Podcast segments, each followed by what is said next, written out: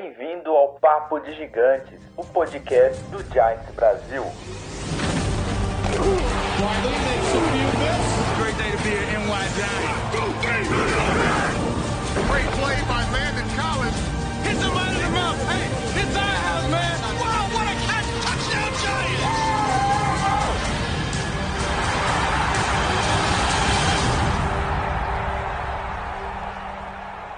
Fala galera, estamos de volta aqui com o Papo de Gigantes. Hoje tem, hoje tem convidado, hein? Hoje tem convidados bons aqui para nós conversar. É, sejam todos aí muito, muito bem-vindos ao nosso bate-papo semanal. Hoje o assunto é só Daniel Jones. Agora a gente vai focar no nosso, no nosso homenzão aí, no nosso futuro é, franchise quarterback, se tudo der certo.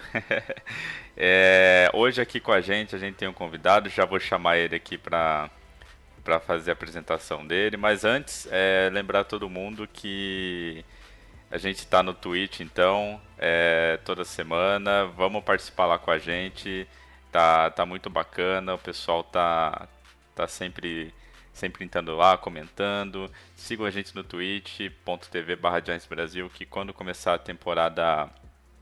A temporada. A pré. Pré-temporada, isso. Quando começar a pré-temporada, a gente vai mudar 100% para lá. Então, quem quiser acompanhar as gravações semanais, é bom seguir a gente. É, de, ah, na Switch Up Imports tem jersey nova lá do, do Giants para quem quiser conferir, das nossas escolhas do, do draft também. Uh, deixa eu ver o que mais. Bom, se eu lembrar de mais alguma coisa é isso. então aqui hoje com a gente o nosso convidado especial é o Guilherme do College Football BR. E aí, Guilherme, tudo certo, cara?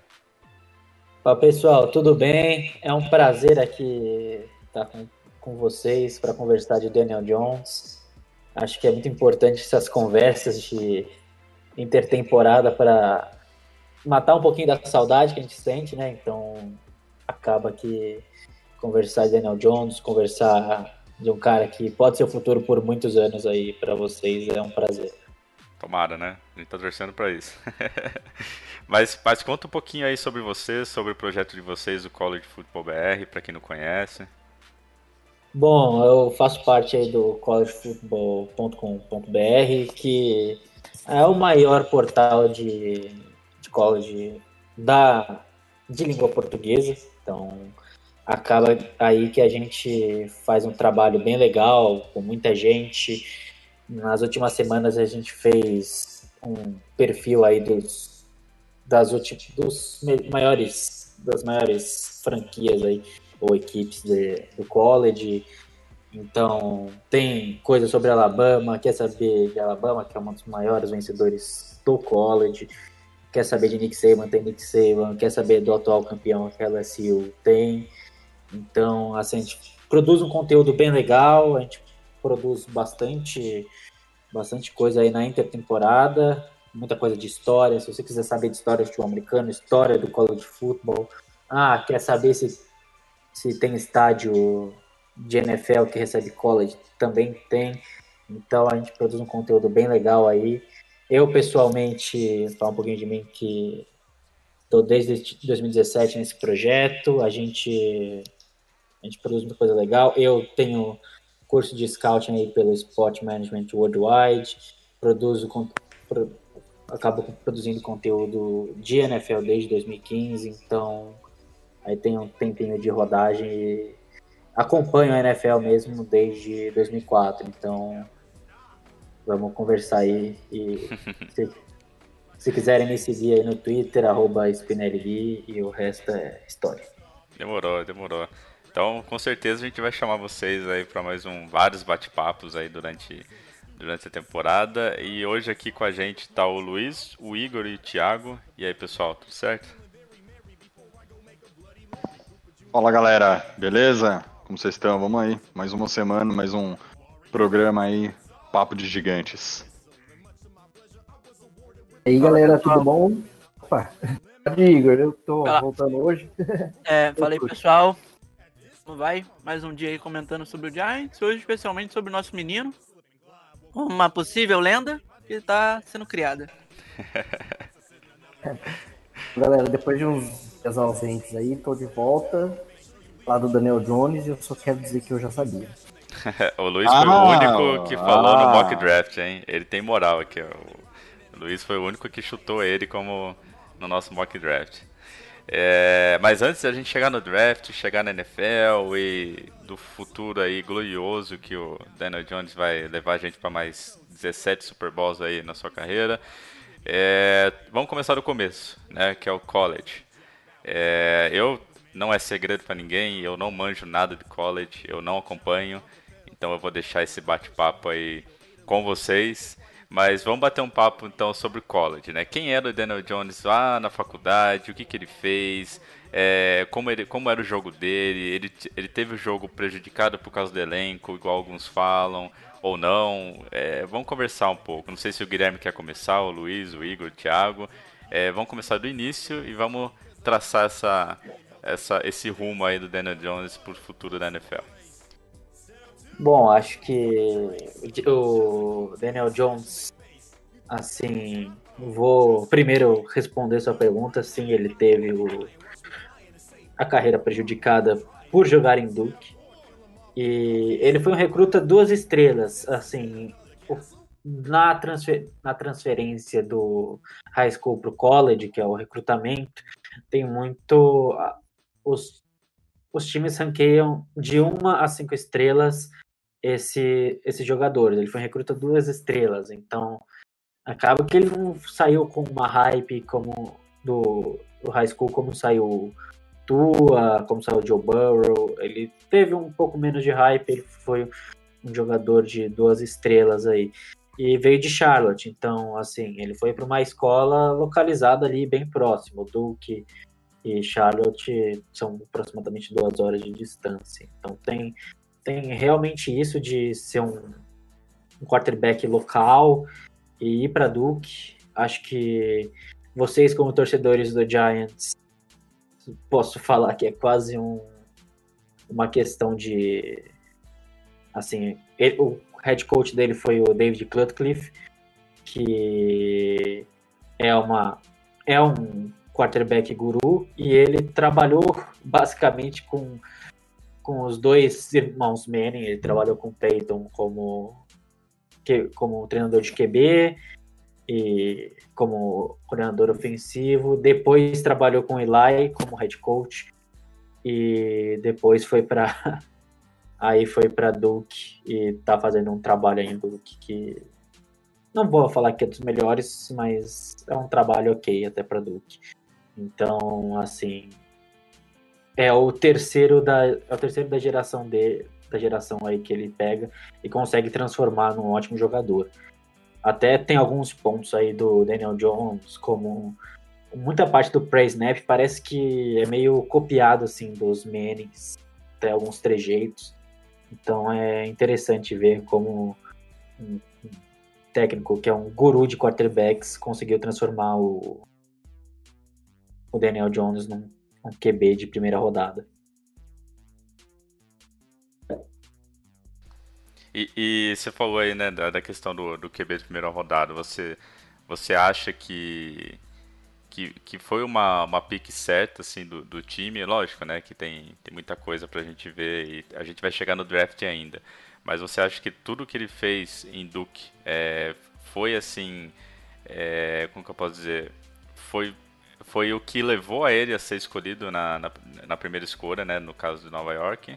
Ou foi, foi o olhar mais do, do scout mesmo, do, do Giants, que conseguiu achar talento nele, é, ou não? Tipo, ele desempenhou bem é, durante a sua, sua carreira no college. Assim, para para gente que tá de longe, que não consegue abrigar os aspectos mentais dele, foi uma, uma questão muito, muito impactante ele ser selecionado tão alto. Assim.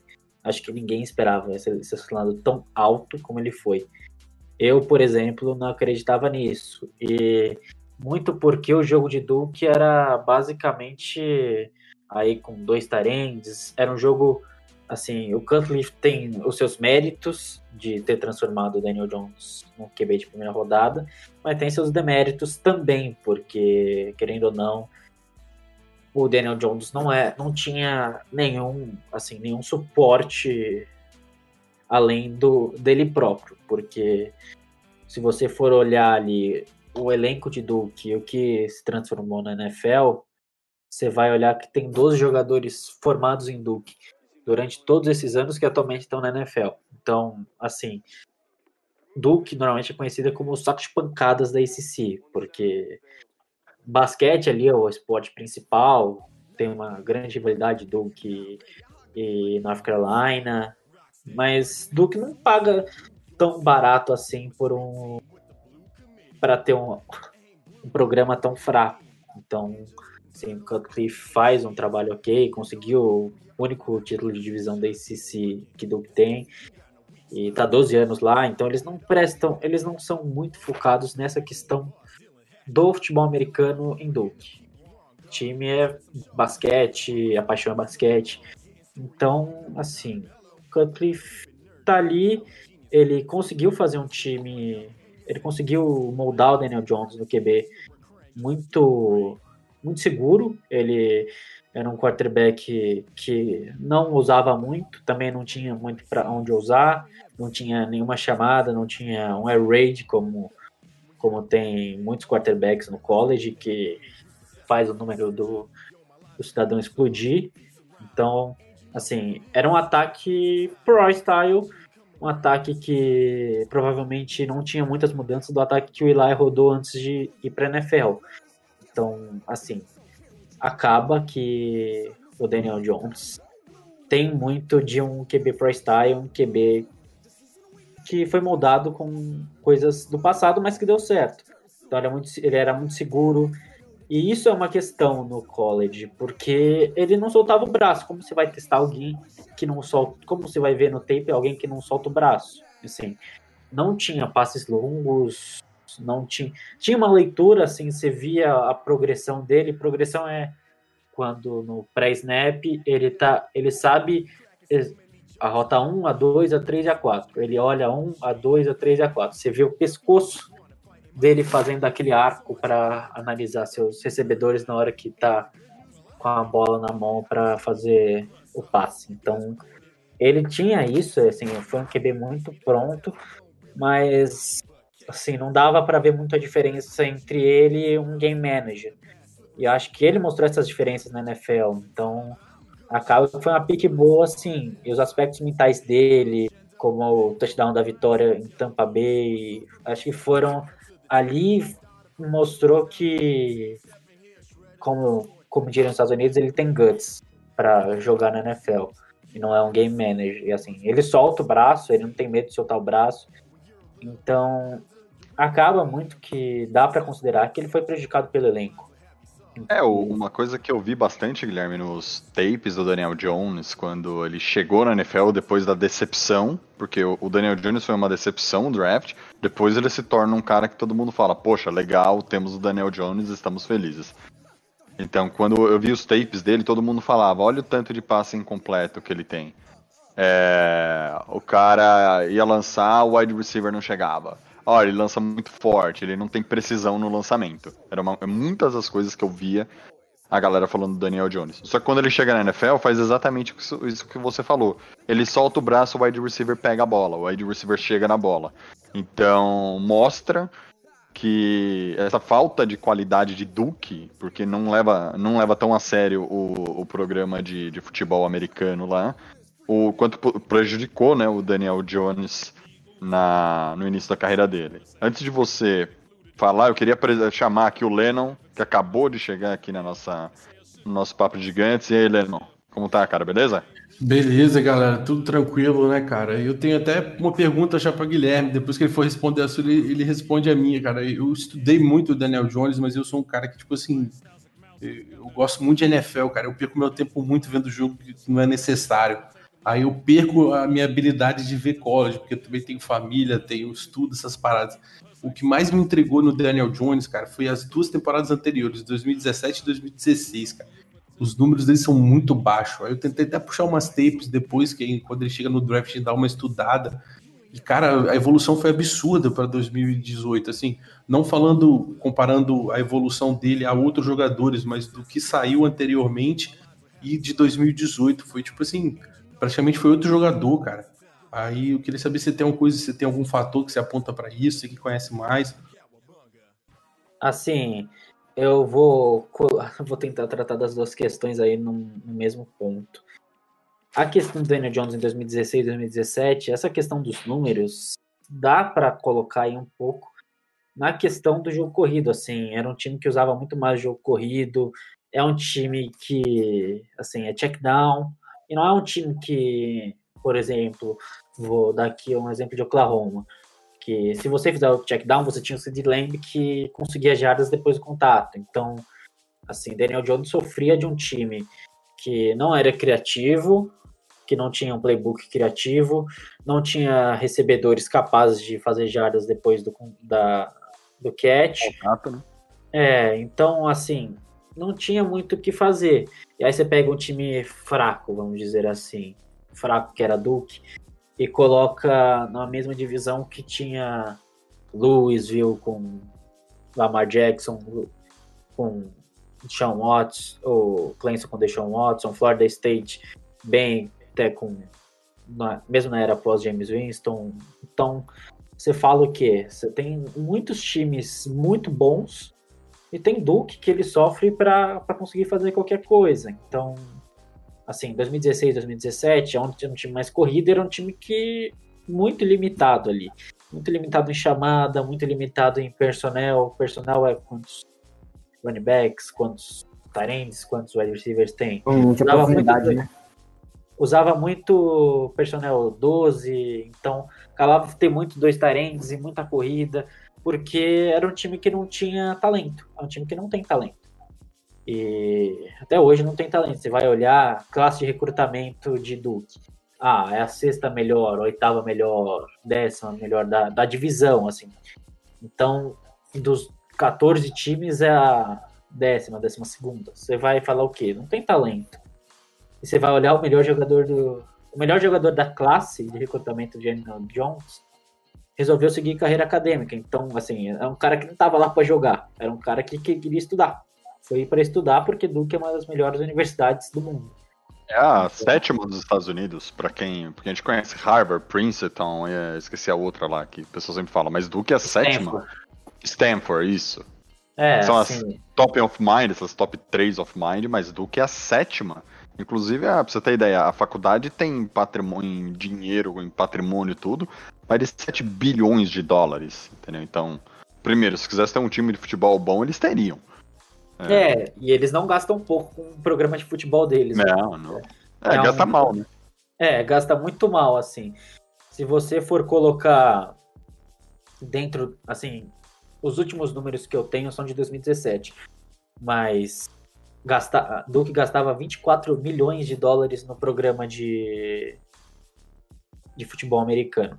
24 milhões, é muita coisa. E você vai pegar o Wake Forest, por exemplo, era a última da, da ICC que gastava 16. E mesmo assim, o Wake Forest tem muito mais sucesso nos últimos anos do que do que Duke, cara. Então não dá muito para comparar. É uma questão bem bem difícil assim. Não tem vontade de criar o programa, não tem vontade de fazer crescer o programa, porque o Cup faz ali o básico. Aí tem uma temporada de oito vitórias, como teve com Daniel Jones.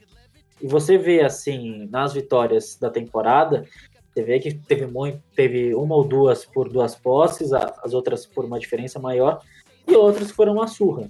Então, assim, parece que se você souber, se você soubesse parar aquele ataque, porque não tinha talento mesmo, então se você parasse aquele ataque, não tinha por onde sair. Não é agora que ele tem o Sacon, que ele tem talento, literalmente talento. Porque com o Sacon, com uma linha ofensiva que agora eles, ele vai ter uma linha ofensiva muito boa, Tá esperando. quiser. Pode ficar tranquilo, a gente quiser, isso também. Caralho, se Deus quiser. Não, esse, não, esses, assim, pegar Andrew Thomas, pegar Matt Peart, acho que cria, cria ali uma linha, uma das melhores linhas, talvez, da liga nos próximos anos. Não sei. E aí você olha para os wide receivers dele. os wide receivers que ele tinha em Duke, não tinha wide receiver bom. Então, assim, não que os wide receivers do Giants sejam excepcionais, assim. Sterling Shepard, Golden Tate, você vê que Golden Tate tem muito branco um drop também, então complicado, assim. Como diria a Gisele Bündchen, não dá para lançar e agarrar Olá. nela. Exatamente. Gisele Bündchen descobriu o futebol americano, né? Tipo, espetacular o comentário dela naquele ano. Invejosa. Uma curiosidade aqui, eu peguei rapidinho a lista de jogadores de Duke temporada de 2018, né, que foi a última do, do Daniel Jones por lá, 2018, é, 17, 18, 19. 18, 18. 19 ano passado ele já tava com a gente. É, Só ele tá na NFL. Inteiro. O cara não entrou nem pra practice squad, nem nada. Os caras que jogaram com ele, ninguém tá na NFL. É exatamente isso, assim, por isso é muito é um, deixa muito a desejar o time de Duke. Tanto que as- assim, se for colocar historicamente mesmo, assim, teve um breve período de sucesso com o Steve Spurrier, que era o grande a grande mente do de um ataque da formação shotgun. Foi a gran- o grande criador e assim, você olha o resto, não tem muito o que falar da história de Duke. Foi, assim, pega. E isso que eu tô falando do Spurrier na década de 80 para 90. Então você identifica ali que tem um buraco gigante de, de talento e de história, assim, falta história no time. Eu acho que é muito interessante olhar no, no college, acho que dá para ver muito o tamanho do time pelo tamanho do estádio. Que querendo ou não, se você tem um time bom, você chama a gente, você vai atraindo pessoas, vai atraindo pessoas que contribuem com dinheiro para o time melhorar, meio que patrocinadores ou, e que doam muito dinheiro. Aí você vai olhar estádios de 100 mil pessoas, 110 mil, e você olha o estádio Duque, assim, o estádio Duque é realmente muito pequeno. Assim, eu fui, eu viajei pela Carolina do Norte, eu fui no campo de Duque, e assim, a prioridade dos caras é claramente o basquete, sempre vai ser o basquete. É, é isso que eu ia perguntar. Tipo, de basquete comparado é- seria tipo top das universidades, correto? Assim, o basquete eles estariam no top 3, historicamente. Não, não, eu digo em questão, tipo, avaliando dos estádios que você avaliou. Tipo, se olhar como é que é o pessoal, onde o pessoal joga basquete, onde o pessoal joga futebol americano, é, É, muito grande a diferença. Diferença gigante, assim. Estádio de futebol americano é um estádio, vamos dizer assim, estaria. Estádio pequeno, né? Um estádio, É, o que- O que a gente chamaria de estádio de várzea aqui no Brasil, né? é, um estádio pequeno, assim, comparado com os outros da divisão mesmo, da conferência, que é esse SEC, é pequeno, assim, não tem muito o que falar. Você olha o estádio de North Carolina, que é 20 quilômetros para frente, é muito maior. E North Carolina também não tem um grande histórico no futebol americano, mas presta mais atenção no futebol americano que Duke. É mais Estádio- relevante. O estádio de Georgia Tech em Atlanta é gigantesco. Era o. Lembra quando tava tendo aquela. Foram fazer uma liga paralela, né, da NFL aqui, nem acabou na. A temporada foi. Teve, teve, teve que, tiveram que cortar o, o campeonato no meio, né? Porque não tinha mais dinheiro, eles jogavam no estádio do, do Georgia Tech aqui. É, Georgia Tech é- e a lanterna, né? Eu tô falando de Georgia Tech porque ela é a lanterna da divisão da, da Atlantic Coast e da, da mesma divisão de Duke. Eles estão atrás de Duke. É, Georgia- e Georgia Tech, só que Georgia Tech tem uma história assim fabulosa com com college. É que eles pararam no tempo, assim como o Duke parou nos anos 90, Georgia Tech parou um pouquinho antes ainda, porque usa muito o ataque de triple option. Então é um ataque que basicamente só funciona em triple option. É uma coisa muito diferente e você empanhou muito por causa disso. Mas é um ataque que, mas é um lugar que tem muita história, assim, é um dos primeiros rivais de Alabama, que é, considero uma das melhores equipes do college, historicamente uma das melhores também, é Georgia Tech. Você olha lá no século, no- na década de 30, quando Alabama faz o seu fight song, que é a musiquinha, musiquinha de, da equipe, assim, vamos fa- ser bem, sim, bem simples, assim, é a musiquinha da equipe. Você vê que Georgia Tech tá no tá dentro da história, porque Georgia Tech, Alabama ia lá em Atlanta e tomava sabugo de Georgia Tech. Então, assim, historicamente é um dos uma das melhores equipes, só que parou no tempo. Tem muito disso no college, assim. Equipes que param no tempo e acabam demorando para voltar, mas a Georgia Tech tem um recrutamento melhor que Duke, tem um head coach que está mais interessado em atacar esse, esse problema, em acabar com essa né? história. É, Então, mas eu subir. acho que isso também do, do head coach é mais porque, tipo, sei lá, eu acho que o head coach de Duke hoje é o tipo de cara que seria QB coach na NFL a vida dele inteira, sabe? É, Não é- é um cara que provavelmente serve exatamente pra isso. Ele é muito bom treinando quarterbacks. Mas É, talvez talvez- esteja muito longe do ideal pra treinar um time. talvez nem QB coach, tá? Assim, sendo bem sincero, porque pode mudar. Assim, hoje o ataque da NFL, ele não, ele não tá dentro dos padrões da NFL, tá bem, bem distante. Então, do que vai parar um pouco, tá parando um pouco no tempo, assim, o Cutcliffe não faz um trabalho tão bom recrutando, não faz muita coisa para melhorar o programa em si. E Duke não se importa muito, então O que é a fome li, com a vontade de comer. o que eu li quando a gente recrutou o Daniel Donjan, que eu fui pesquisar saber sobre Duke e tudo mais, porque eu confesso que Duke é das últimas da universidade que você procura saber. Sim. Pra ter ideia, Duke não passa nem na televisão É, então. os jogos eu- deles do, eu do universitário. Não sabia absolutamente nada de Duke. Eu só conhecia Duke pelo basquete em si mesmo. É... Aí eu fui ler sobre Daniel Jones, né? afinal, era um cara que tava sendo cotado muito pra gente. Mas eu falei, pô, não é possível que eles vão escolher ele na sexta. Eu tava acreditando na 17, na 17 na época. Aí falaram que Duke tinha um ataque que era mais, tipo, estilo da NFL e tudo mais. Que isso, tipo, era ruim no college, porque faltava talento. Então, tipo, um ataque mais complicado era um problema. Só que, eu, tipo, você falando agora, parece que isso não é tão verdade. Que o ataque não era tão. tão mais parecido assim com, com a NFL. Que facilitaria, por exemplo, a transição do Jones, no caso. Só que ao mesmo tempo dificulta a vida do time em si. Não Assim, sei se eu estaria correto com isso. Porque, tipo, foi o que eu li eu falei, pô, isso foi tipo uma desculpa na época que a gente draftou o Daniel Jones. Pra, tipo, ser um ponto positivo, sabe? ah, é, então. é uma das aí- coisas que foi um ponto positivo, né? Porque eu fiquei, pô, mas agora conversando com você, já talvez não tenha sido isso. É, assim, o pessoal fala muito de pro style no college. Hoje em dia, NFL é muito diferente do que era 3, 4 anos atrás. RPO, tem muito time rodando em air raid. Muito, assim, hoje o pessoal. Hoje muito, todo, quase todos os times da NFL alinham a maioria das vezes com três wide receivers. Acho que o fenômeno dos Rams também mudou bastante coisa. Então, assim, parece com o ataque da NFL, sim, o ataque de Duke, mas o ataque da NFL de 2014, 2013 tinha mais dois wide receivers com mais mais pesados. Hoje a NFL, sim, acho que a NFL tá cada vez mais a cara do college, porque querendo ou não, assim, RPO, quem trouxe o RPO foram os Eagles. Os, os Eagles ganharam o Super Bowl jogando com muitas vezes com o uso do, do RPO. O a questão o, o option, quem usou, quem começou a usar isso foi os Niners do Colin Kaepernick. Então, acaba que você vê as inovações dentro do, do college e quem trouxe para a NFL está se dando bem. Então, mudou muita coisa dentro do da NFL.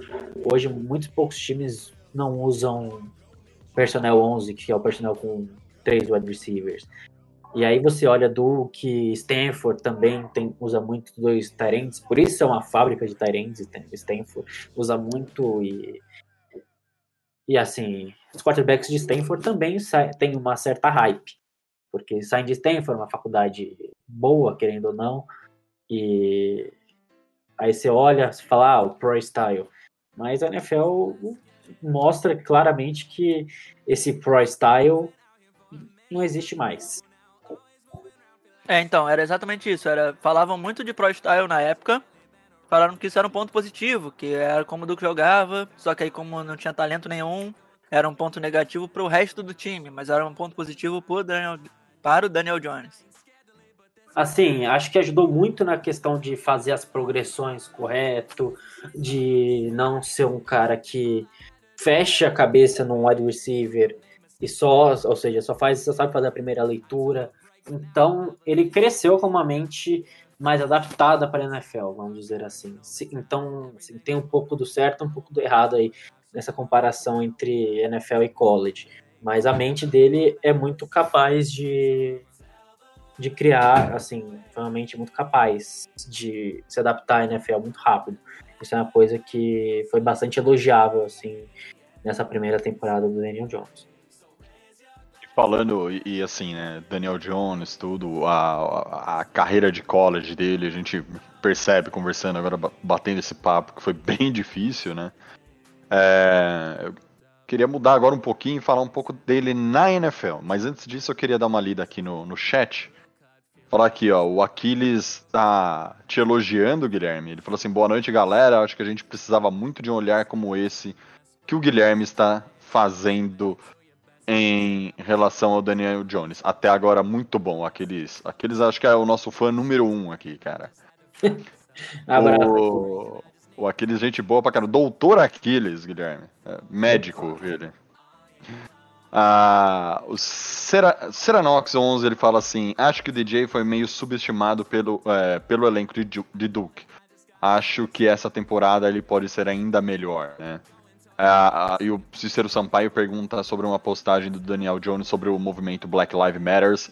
É, eu já vou ler o, o, o, que ele escreveu aqui, tá, galera? Eu só vou terminar de dar uma passada aqui pelo, pelo chat, pelo que a galera tá falando aqui na Twitch TV barra Giants Brasil. Um, mais aqui, ó.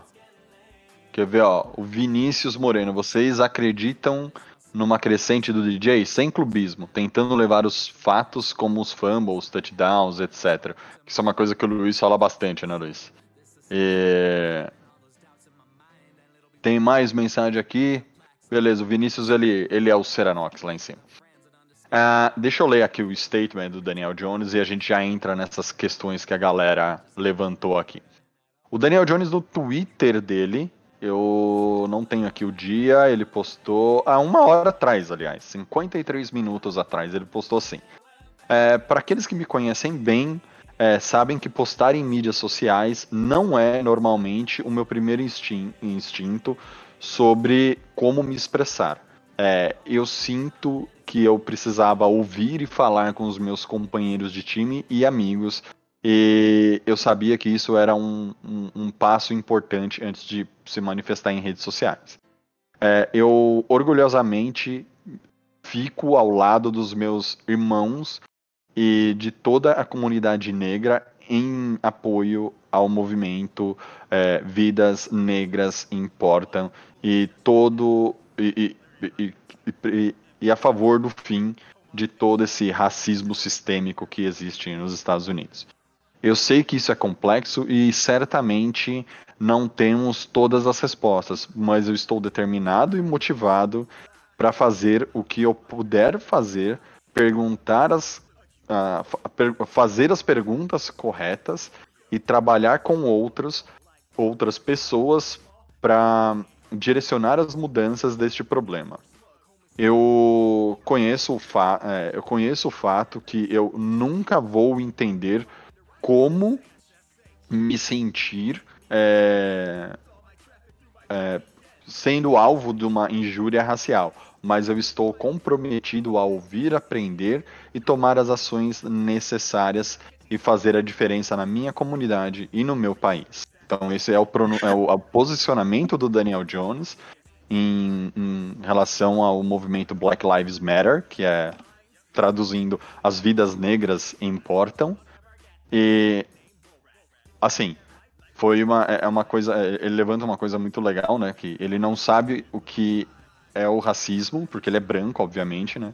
Mas ele se importa em, em tentar, eu vou até curtir aqui a postagem dele, ele se importa em tentar mudar esse racismo sistêmico que existe nos Estados Unidos que é totalmente diferente do racismo que nós temos no Brasil. Aqui as coisas são infinitamente piores do que nós temos no Brasil, galera. Pode ter certeza disso. É, Sobre isso que o Daniel Jones falou, Luiz, Igor, Guilherme, Lennon, aí dá um. O que vocês, o que vocês acham do, do pronunciamento dele? O que vocês acharam? O momento certo? Poderia ter feito antes? Como é? Eu acho que, em primeiro lugar, é o que se espera de um quarterback do Giants, né? É, Giants selecionou ele também um pouco porque ele tem o perfil Eli Manning de ser, né? Um bom menino, é, importa- é, que se importa com causas sociais. Eli Manning é conhecidamente um cara bem ativo em questões sociais, principalmente na área da saúde. Mas eu acho que é- é- era esperado. É, e é, como eu vou dizer, prudente da parte dele fazer isso, de primeiro ah, escutar seus companheiros, seus amigos, para depois ir para redes sociais, para não virar um Drew Brees da vida. Né? Sim.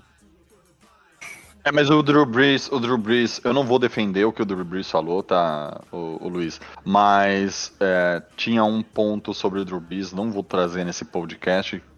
Se alguém quiser me chama lá no Twitter, eu explico o ponto do Brees. Ah, a- a- ele foi mal interpretado e eu entendo o que aconteceu com ele, apesar de que era melhor ter ficado quieto. Sim, sim, com certeza. Eu tô- concordo, inclusive, com esse ponto de vista. Ele tinha que ficar quieto, mas ele tinha um ponto que ma- mal colocado numa, num horário ruim. Não? Exato. Eu não, não quero polemizar aqui, quero utilizar o tempo do Guilherme o máximo possível. Mas se alguém quiser, me chama no Twitter lá. Arroba o Thiago Tamarosa eu explico o que o Drew Brees fez. Mas e você, Luiz? Termina aí o seu, seu raciocínio, por favor.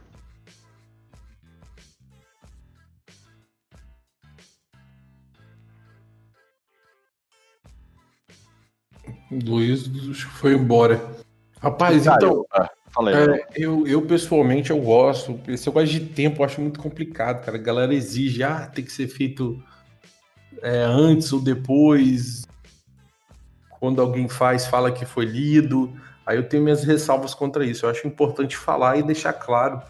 Isso pra mim aí ele mandou muito bem, cara. Espero que, que a franquia não multe ele, não faça nada do tipo. Mas vendo que o Judge tem feito aquelas reuniões com o elenco, com a staff do time, com o front office, eu acredito que não vai ser punido, muito pelo contrário. É, o Giants, e o, o Giants, o Bar- Barkley e o Shepard fizeram parte dessa da campanha que muitos jogadores da NFL postaram. Tinha o Beckham, inclusive, então o Giants está bem alinhado em relação a isso. É um tema que eles estão, tipo, focando bastante, tiveram bastante reuniões essa semana. Inclusive, os donos do, do time participaram delas e tudo mais. O Giants está tentando ajudar a entender o máximo possível e focando, obviamente, primeiro nos seus jogadores, deixando eles darem sua opinião e falarem sobre o assunto para saber como agir em relação a isso. Mas, rapaziada, pra gente não perder o foco, vamos voltar para o assunto Daniel Jones. Esse aí a gente deixa pro próximo podcast. Exatamente. Mas é importante, né, o posicionamento dele de qualquer forma. E falando um pouco dele na NFL, ah, Guilherme, como que você viu assim a transição dele para para NFL? O que que você pôde acompanhar nesse primeiro ano dele, antes da lesão, obviamente? É, o que que você achou do Daniel Jones na NFL nesse primeiro ano, apesar de fumble e e, e- e de vez em quando ele casar com a bola e não passar, não jogar fora, tomar sec à toa. O que, que você achou? Assim, acho que eu vou comentar um pouquinho só antes essa questão do, do Black Lives Matter. Acho Ah, importante desculpa, por favor. quarterbacks falarem, porque quarterbacks são a cara da franquia. E uma franquia que o quarterback não fala ou se esconde ou comete o erro crasso que o Drew Brees cometeu de falar a coisa errada no momento errado é pode cri- criar grandes problemas dentro do vestiário. Então é importante ele suportar entender, porque o cara, querendo ou não, ele é formado em Duke, né? Então, burro ele não é. E assim, sobre o Daniel Jones, acho que eu considero ele uma grata surpresa, grata surpresa no primeiro ano. Acho que ele sofreria muito mais e não teria essa coragem que ele teve de, de abrir, lançar bola para lançar bola, ser corajoso, correr, não apoiando check down, apesar assim, o Sacon é um excepcional jogador, acho que é um dos melhores running backs da liga. Ele, McCaffrey. Então, assim, os dois, assim, ele poderia se, se escorar no Sacon e ser um cara de check down. Ele não foi um cara de check down e isso é muito gratificante, porque você olhava os outros quarterbacks da classe e falava, talvez Dwayne Haskins, que acabou indo para os Redskins, não mostrou nada muito significante no primeiro ano. Você olhava os outros QBs e falava que talvez Daniel Jones fosse o segundo, terceiro quarterback da classe, mas ele foi o melhor esse ano com algumas sobras assim. Então, foi muito importante no primeiro ano o quarterback sentir a vontade. Eu, pelo que eu percebi no jogo dele, ele estava à vontade, fazendo as progressões, sentiu uma hora ou outra apertado ali por, pelo Nate Solder, que, querendo ou não, foi muito mal. Então, sim, uma, William, William Gomes, era uma OL dentro ali, se modificando, mas tudo mostra que ele amadureceu muito e que ele tem toda, assim, todos os aspectos mentais do jogo, ele tem um certo domínio. Ele precisa, precisa melhorar essa questão de fumbles, porque 18 fumbles é uma coisa assim completamente surreal. Acho que 18 fumbles é número de Madden, falando bem a real. E não dá para seguir assim. Assim, 18 fumbles. E essa é muito essa questão de segurar muito a bola. Sim, eu tava assistindo alguns tapes do Daniel Jones antes de começar. Você olhava, fazia a conta aqui: um, dois, três, quatro, cinco. Ele tava sendo apertado no quinto segundo.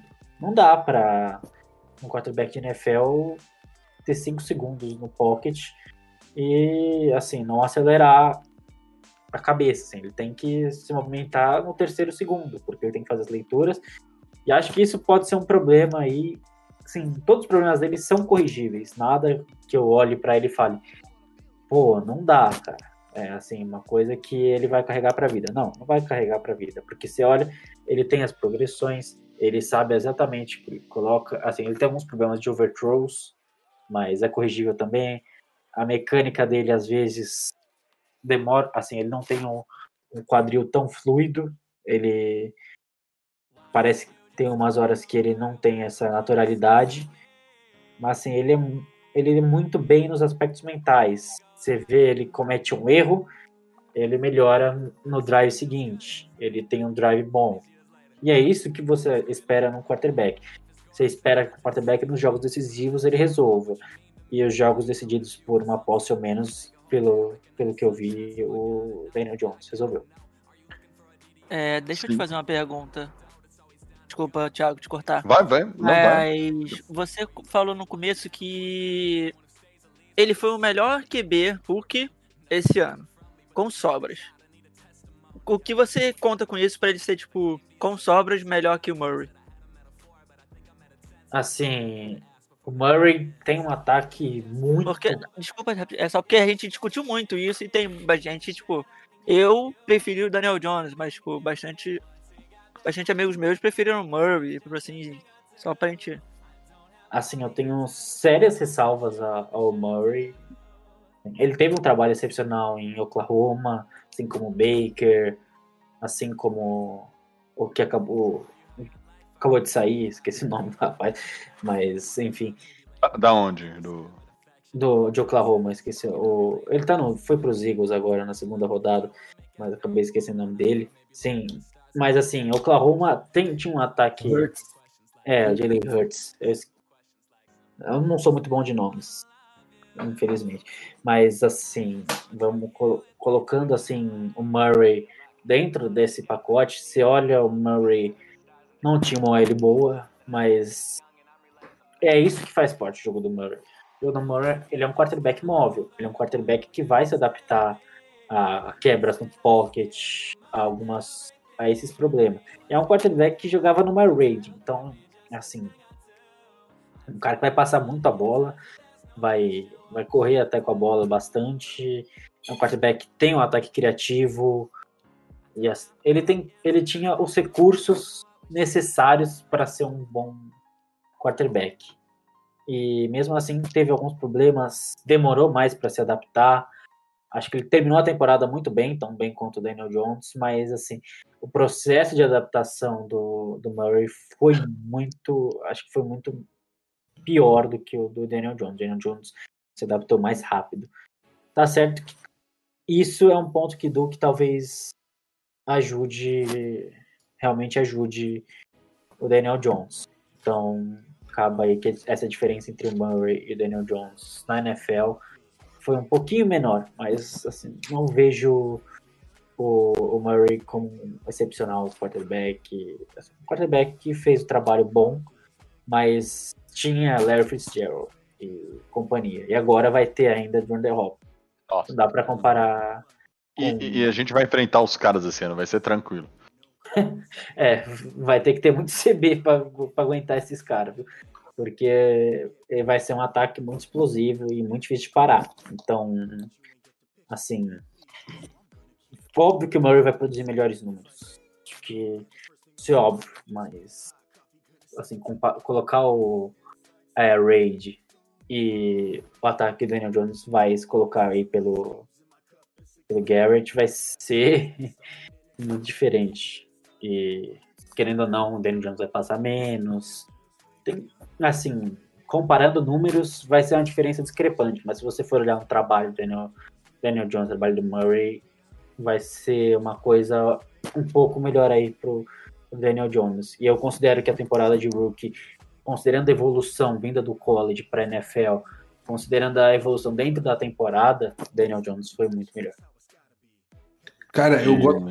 Ô, Thiago, eu gosto de uma parada muito no, no Daniel Jones que me chamou a atenção no college, foi a, a sob pressão, os, os passes dele. Aí do ranking lá, que era 80, que era a grade dele, ele pula pra segunda, ele só perde pro Murray. E quando ele foi para a NFL, ele manteve isso, cara. O giro do corpo, aquilo que você falou, a questão de olhar os lados, e isso eu acho que facilita muito para ele. Que isso é uma coisa difícil de ensinar. A gente até discutiu um pouco aqui é, em episódios passados, tentando conversar sobre isso, sobre a passagem do cara para a NFL. E isso é um negócio que é difícil, o cara não, não, não tem como ficar passando esse tipo de situação. Então eu acredito que ele vai evoluir ainda. Eu penso muito sobre isso. E eu acredito que esse instinto que ele tem vai crescer ainda. Ainda mais agora com uma OL relativamente boa, o de com certeza vai trazer um playbook. Tem que desenvolver agora o QI dele de futebol mesmo. Colocar ele para fazer jogadas mais avançadas, porque a precisão das janelas dele eu gosto muito também, cara. Mas com relação a essa questão do, da segurança dele é, em relação à pressão, é uma discussão até que a gente levantou durante a temporada também. Honestamente, na princípio, ah, achei que era só ah, pressão mesmo, essa- esse controle. Mas com o passar da temporada eu passei a ter o seguinte questionamento. Realmente que ele tem esse sangue frio dentro da pressão, ele não vê a pressão chegando isso que ele sofre eh, essa quantidade de sack fumbles. Até que o, que, o- que o Guilherme eh, fizesse uma análise um pouco mais técnica em relação a isso, porque eu fico com essa dúvida. Eh, o problema dele é, é- é- ele tem uma virtude que é eh, se comportar bem diante da pressão, ou ele tem um problema que é não ver a pressão? Assim, Antes, antes da resposta, Guilherme, eu só queria trazer uma coisa aqui. O Vitor Campos mandou assim: o Spinelli tá falando isso pra fazer uma moral. Em off, ele fala que o melhor quarterback surpresa do ano passado foi o Kyle Allen. Isso procede? Como que funciona? A gente pode Um acabar a live aqui. um Brincadeira. abraço, Campox. Agora, por favor. se- Ah, enfim, assim, se eu for colocar dentro da. assim. É uma linha muito tênue entre ser um Big Ben da vida e olhar a pressão e falar, tanto faz a, a pressão, e ser inconsequente, assim. Você tem que ter, assim, é uma questão de timing, tem, assim, tem uns, alguns fumbles do Daniel Jones que ele precisa entender que ele não está protegido assim, fumble in screen, você não pode ter fumble in screen. Porque você conta um, dois, você sabe que tem alguém fungando seu congote, porque você sabe que a sua OL tá indo para outra direção. Sua OL não tá te protegendo, sua OL tá fazendo uma. Tá fazendo todo. Tá todo mundo indo para uma direção para ajudar o Sacon no, no passe. Então tem assim, tem muita, muita coisa assim. Você tem que entender a situação.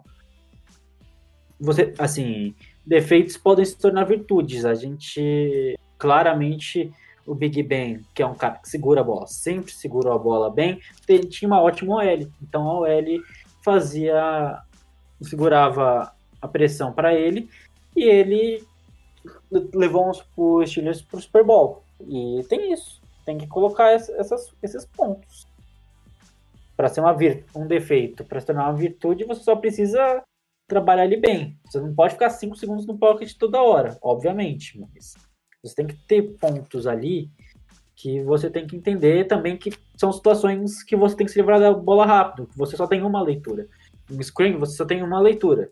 Se você tiver duas ou três, você não tem tempo para fazer elas. Então você tem uma leitura, que é o Sacon, e acabou. Ou outro jogador, um screen para Tyrande. Mas enfim, você não tem você não tem segurança, porque você não tem um pocket. Quando você drafta Andrew Thomas, drafta Matt Peart, eu entendo que os Giants estejam trabalhando nessa questão para fazer do defeito do defeito entre aspas do Daniel Jones para fazer um, uma coisa boa. Então, Daniel Jones pode ficar 3, 4 segundos no pocket. Matt Peart, eu particularmente gostava muito dele em Ocon e para mim, assim, pode ser considerado um dos grandes steals e vamos ver o que vai acontecer. O Andrew Thomas também, assim, estava ali no ali entre os quatro melhores offensive tackles da classe. A diferença era muito pequena. Eu gostava mais do Jericho Wills. Então acaba que, que isso pode criar um, uma questão toda, assim.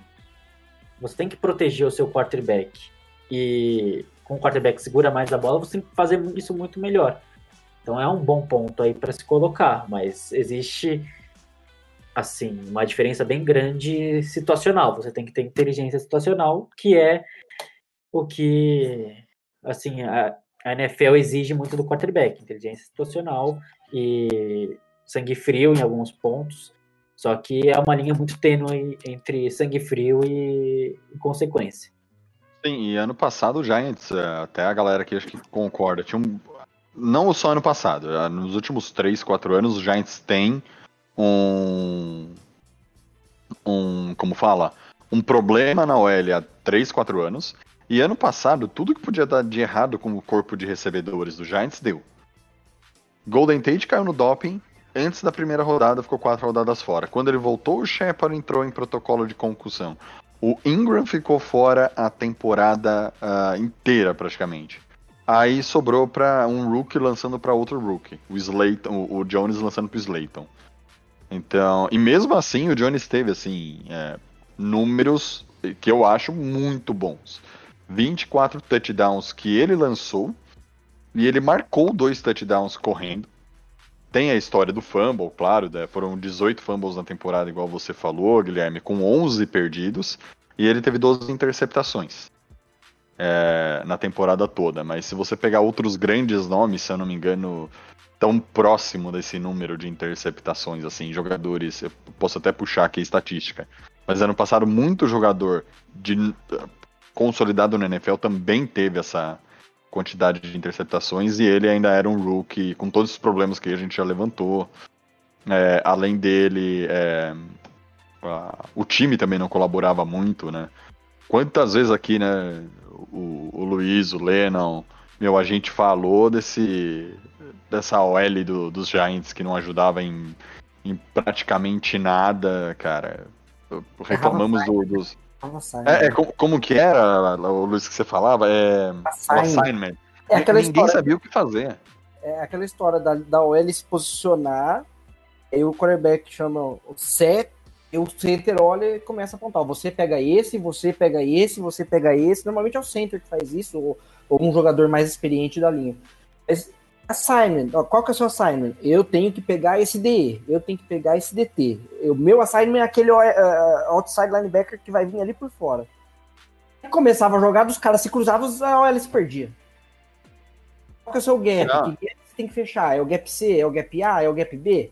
Fecha o gap. Os caras não fechavam. O cara abria, aí fica terrível, aí não tem jeito. É. Cara não respeita a, a- orientação. E aí eu não sei se também se não respeita a orientação do técnico, da- do técnico ou se o, se o nosso coach de OL era ruim. O que eu acho que é a segunda opção, na verdade. É, eu acho que isso é muito mais uma questão de coaching mesmo, viu? Porque se você for colocar ali.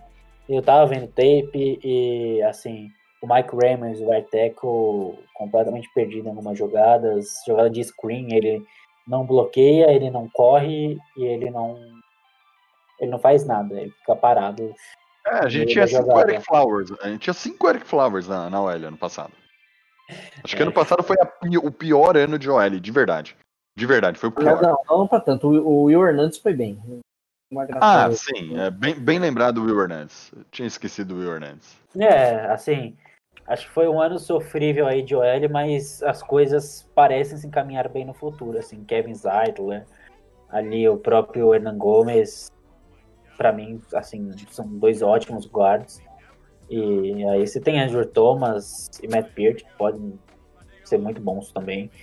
Aí eu não sei qual que é a situação do Nate Solder, mas... O, o que, que você acha da, da transição do Shane, Shane Lemix de Oregon pra Center que eles estão tentando fazer?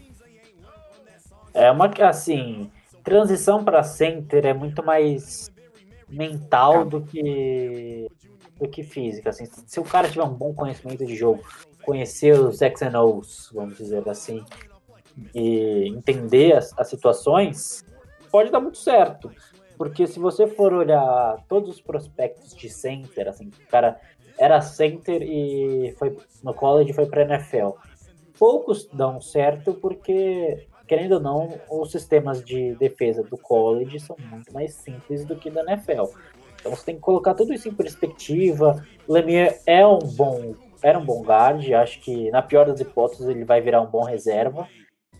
Então, assim, pode dar certo, pode não dar. Não dá para falar muito sobre center sem ver pessoalmente o que o cara entende do jogo. Assim, o Lemieux ali jogava com um dos melhores left tackles do college, talvez que talvez seja uma escolha top 5 ano que vem, que é o Penei Sewell, que é um, assim, um fantástico left tackle de Oregon. Então não dá para falar assim, sem entrar em campo. É bem complicado, mas a gente vai ver o que, que vai acontecer aí. O Lemieux é um bom jogador como guard e pode dar certo. assim.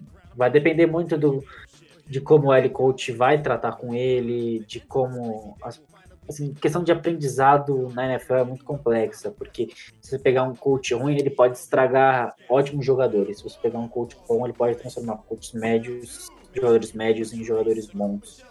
E aí vai muito da questão de ensinar, de didática, uma área coisa mais educacional até do que de campo. E você, Lenão? Evolução aí da, da OL, evolução do, do Daniel Jones com essa OL nova, como que você acha que vai ser? Eu tô muito feliz com o nosso aéreo, cara. Eu já falei isso aqui várias vezes. É, pela primeira vez, acho que a gente tem plano presente e plano futuro, que a gente nunca teve, né? Você já viu formando aí jogadores que podem assumir as posições futuras. Aí, pô, a gente pode contestar até a questão de limitação do Solder, do Zeiter, por exemplo, como guard também. Já, já a gente começa a pensar nesse tipo de coisa. Então, isso aí, para mim, foi o grande diferencial desse draft que o Gettleman conseguiu fazer porque faz muito tempo, como vocês falaram, que a gente não consegue ver essa luz no fim do túnel pro, pro time. E para mim isso é crucial, cara. Para mim as trincheiras aí é onde começa o ABC do futebol e é onde você vai determinar pelo menos aí se seu time é eficaz ou não. Então, para mim foi um puta acerto. É, contra, contra a questão do center, ah, eu já falei qual que vai ser minha aposta. Eu acho que quem vai virar no final das contas vai ser o Nick Gates, que vai virar esse center. Tô seguindo ele até nas redes sociais, o menino tá treinando. Muita musculação ele tá fazendo. É, eu acho que o Guilherme foi muito feliz aí na fala. Se virar center, teoricamente, não, é, não vai ser tão complicado, mas é a mentalidade tática mesmo que vai ter que mudar. E quanto ao Daniel Jones, eu tô muito feliz, cara. Eu tô muito confiante. Tipo assim, a- quando a gente vai falar da temporada, a galera até confunde. É, eu ainda acho que nossa temporada vai ser negativa. Mas é o que eu falei, acho que a gente vai ter o resultado que a gente vai montar um time. Eu acho que pela primeira vez em anos a gente vai ver que vai começar a falar assim, pô, a gente só tá precisando disso ou disso. E antes nosso discurso era, não, a gente tá precisando de uma reformulação total, de mudar tantas coisas. Pô, com os wide receivers saudáveis, acho que o Daniel Jones vai ter um, um leque de armas. A OL vai ajudar não só ele, assim como o Barkley. Cara, o Barkley tem tudo para evoluir com essa OL, cara. Se a OL fazer efetivamente aí não ficar procurando sempre o gap externo que atrasa a corrida dele. Então tem tudo para dar certo a temporada, dá pra gente montar um time e fazer esse time rodar. E lembrando que o Giants é especialista em achar wide receiver conhecido Division 3 e fazer o cara virar jogador bom na NFL, né? Vamos ver, né? Pois Benjamin Vector, Austin Mack, tem um monte aí esse ano. Pois é. E pra você, ah, Igor, alguma. Tá, tá- A gente discutiu bastante a temporada, né? é, nos outros podcasts, mas você acha. ah, confia na evolução do Daniel Jones esse ano? Como que. Como que tá pra você? Cara, eu tô bem confiante no Daniel Jones porque ele mostrou bastante coisa no seu primeiro ano. Muito melhor do que qualquer um aqui esperava. Acho que isso é, todo mundo pode falar tranquilamente. Caramba, aquele primeiro jogo dele contra os Buccaneers, sei lá, aquilo ali foi tipo um hypar todo mundo, sabe? Aquilo ali a gente não, não, não acreditava no que estava vendo. É, nossa OL melhorou consideravelmente. O Barkley provavelmente vai passar de 2 mil jardas corridas se o mundo perfeito acontecer. Então eu tô, tô bem confiante mesmo. E outra coisa, tipo, o Daniel Jones parece que ele é tipo muito focado nas coisas certas. Porque o que tá saindo dele agora é que ele tá treinando sem parar. Ganhou até 5 quilos de massa magra. Tá, ficou mais fortinho. É, tá treinando 4, 5 horas por dia, tudo que ele pode, e focado principalmente em treinamentos específicos contra fumbles. Sabe? Então, ele tá fazendo certo, ou pelo menos tá saindo que ele tá fazendo certo. Então, acho que dá pra gente confiar aí que tem potencial. É, Não posso, não posso afirmar demais aqui, mas tô bastante satisfeito. É, a evolução dele, assim, por mais que seja repetitivo nós falarmos aqui, a, a evolução dele é, é- é absurda. E o que eu mais gosto do Daniel Jones é o comprometimento dele com a franquia, né? Ele vai desde a, da- dos treinamentos nessa pandemia até o, o- o- a carta aberta em pró ah, desse movimento Black Lives Matter. Tipo, ele não saiu simplesmente fazendo, ele, ele sentou, analisou, entendeu, para não para não fazer nada de errado. E eu vejo que a que essa evolução dele é uma coisa é, muito boa. E, e hoje o, o que o Guilherme trouxe, né? Desde o college, é, o que ele passou pelo college, o, o, o, o Luiz Oleno, não, eu não lembro, que falou, ele é o único jogador de Duke na NFL, independente se é do roster principal ou não.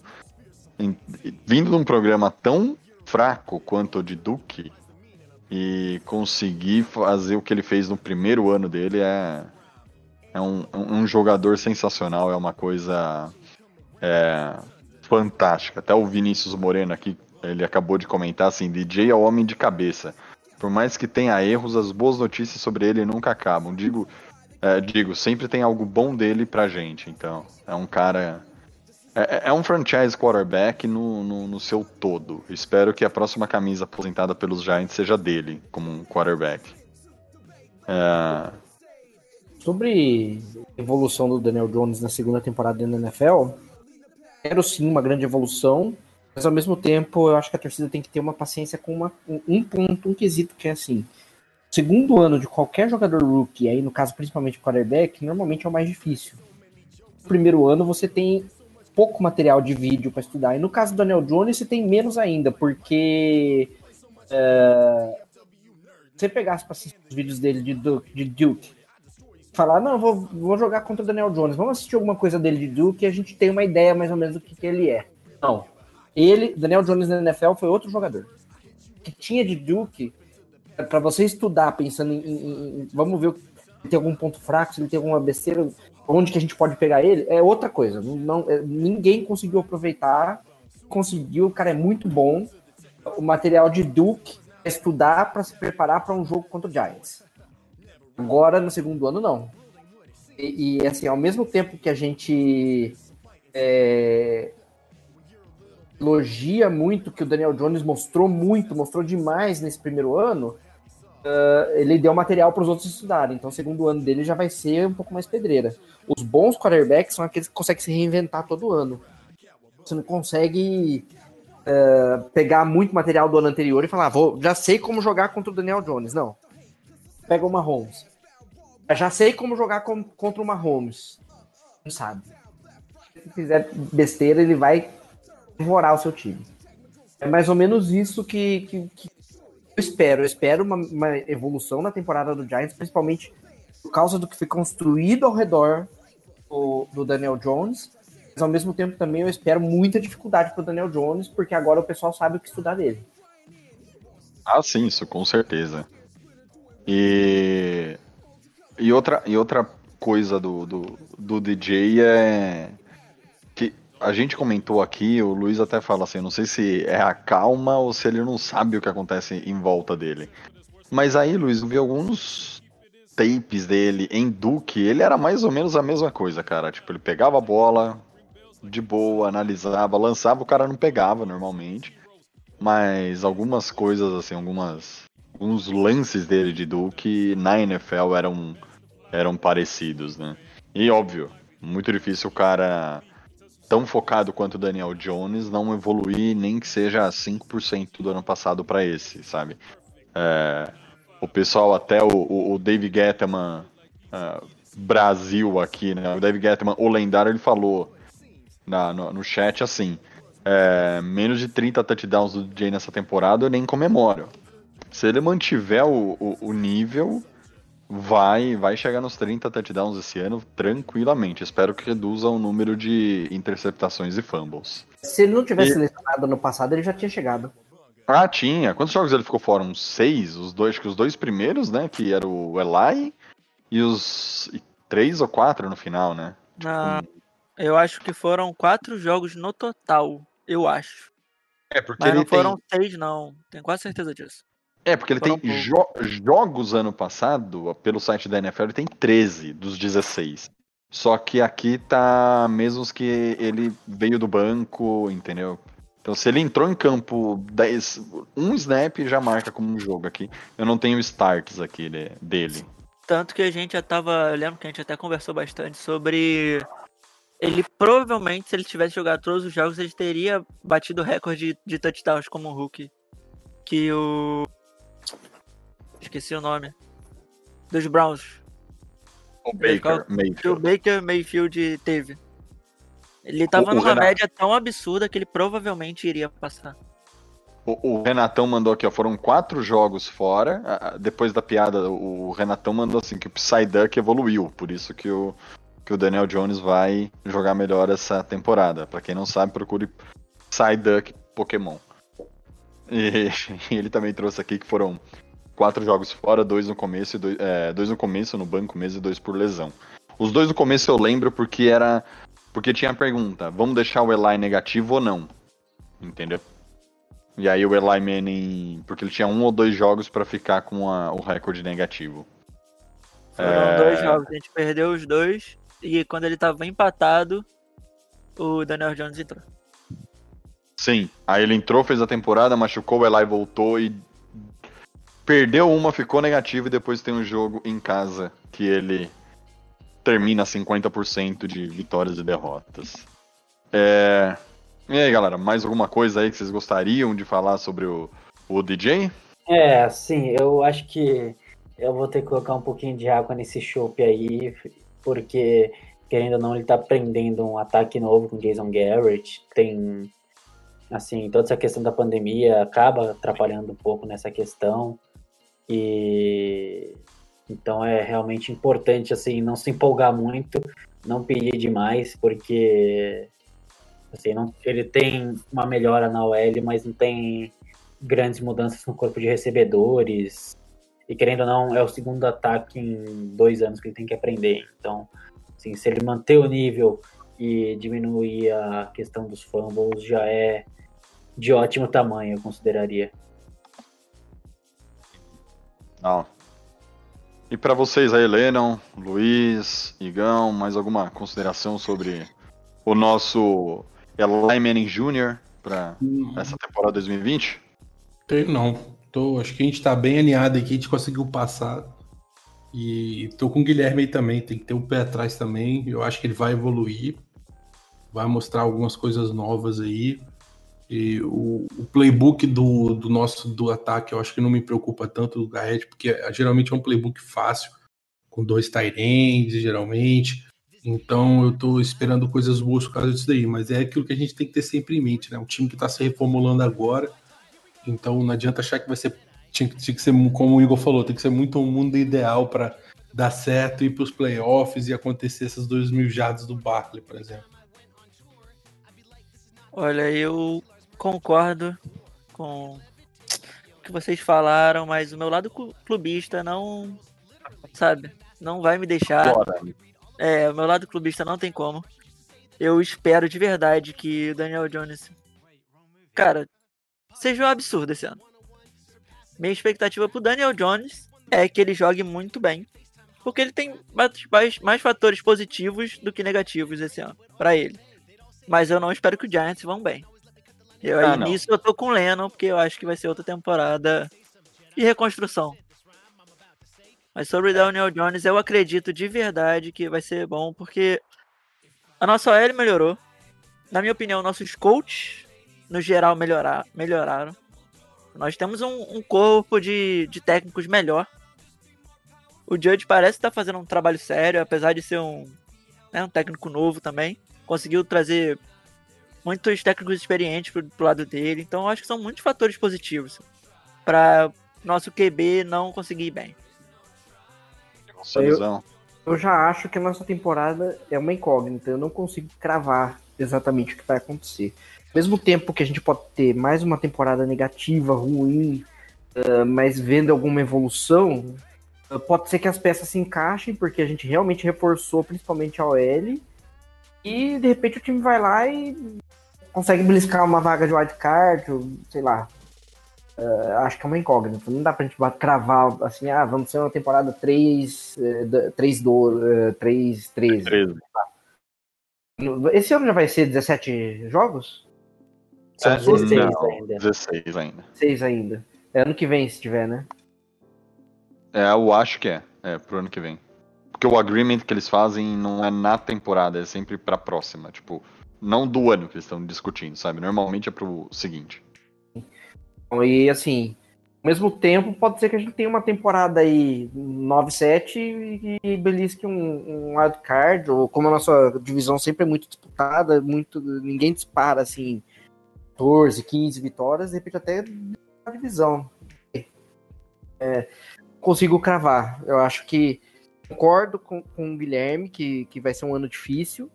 Que eu, no, no, que eu falei do Daniel Jones sobre o segundo ano dele, eu falei que a gente vai ter que ter paciência, que uh, pode acontecer de num primeiro jogo ele lançar aí seis interceptação, tomar dois fumbles, lá, bate na madeira, mas uh, vai que, que acontece um negócio desse, aí todo mundo já começa, erramos, pede a cabeça dele, vamos tratar o Sanches no outro ano, uh, ou pode ser que ele vá lá e lance TD contra o Cowboys numa, numa Play Night na estreia, que aconteceu com o Eli também.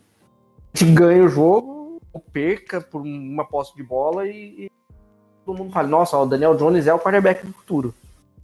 Uh, pode acontecer as duas coisas para mim. Eu acho que não, ainda, ainda mais com toda essa confusão de, de pandemia, de não ter tido training camp, o rookie minicamp, sei lá o que mais que vai ter aí, atividade, eu acho que fica muito difícil a gente prever o que vai acontecer é, pode dar liga no time, como pode não dar. Exato. É muito, esse ano é muito atípico, né? Não tem como a gente avaliar muita coisa. E gostaria de agradecer aqui a, a galera que participou no chat, aqui o Dave Gettman, o lendário, Amaro Marçal, o Doutor Aquiles, o Cícero Sampaio, que tá aí com a gente direto, o AF Bassi, que participou aqui com a gente, quem mais? Vinícius Moreno, o Felino Rajado, Felino Rajado, que mandou mensagens aqui pro, pro nosso Guilherme, o Vitor Campos, e, e, claro, agradecer vocês aí que fizeram aqui o Papo de Gigantes conosco. Luiz, brigadão aí, cara. Bem, enquanto o Luiz. Deu uma deu uma travada aqui no botão. No... Eh, não, valeu, galera. Obrigado. É um prazer estar aí de volta. Para conseguir ficar, participar mais vezes. Não tendo uns probleminhas de trabalho aí de semana, tá meio difícil de entrar nas terças, mas hoje foi possível. Acredito que semana que vem também. Claro. E, Lennon, muito obrigado aí pela participação mais uma vez. Como sempre, Tamo meu junto. escudeiro. Tamo junto, galera. Bom voltar também. Tava sumido aí, cara. Um monte de prova, um monte de coisa pra fazer.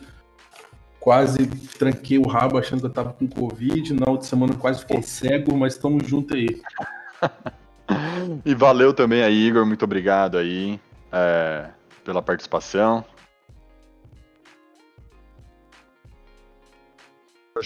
Ficou mudo, sumiu o Igor. Igor é carioca, carioca é assim mesmo, É, educado. desculpa, eu tava falando mutado, gente. Desculpa. Ô, que é isso.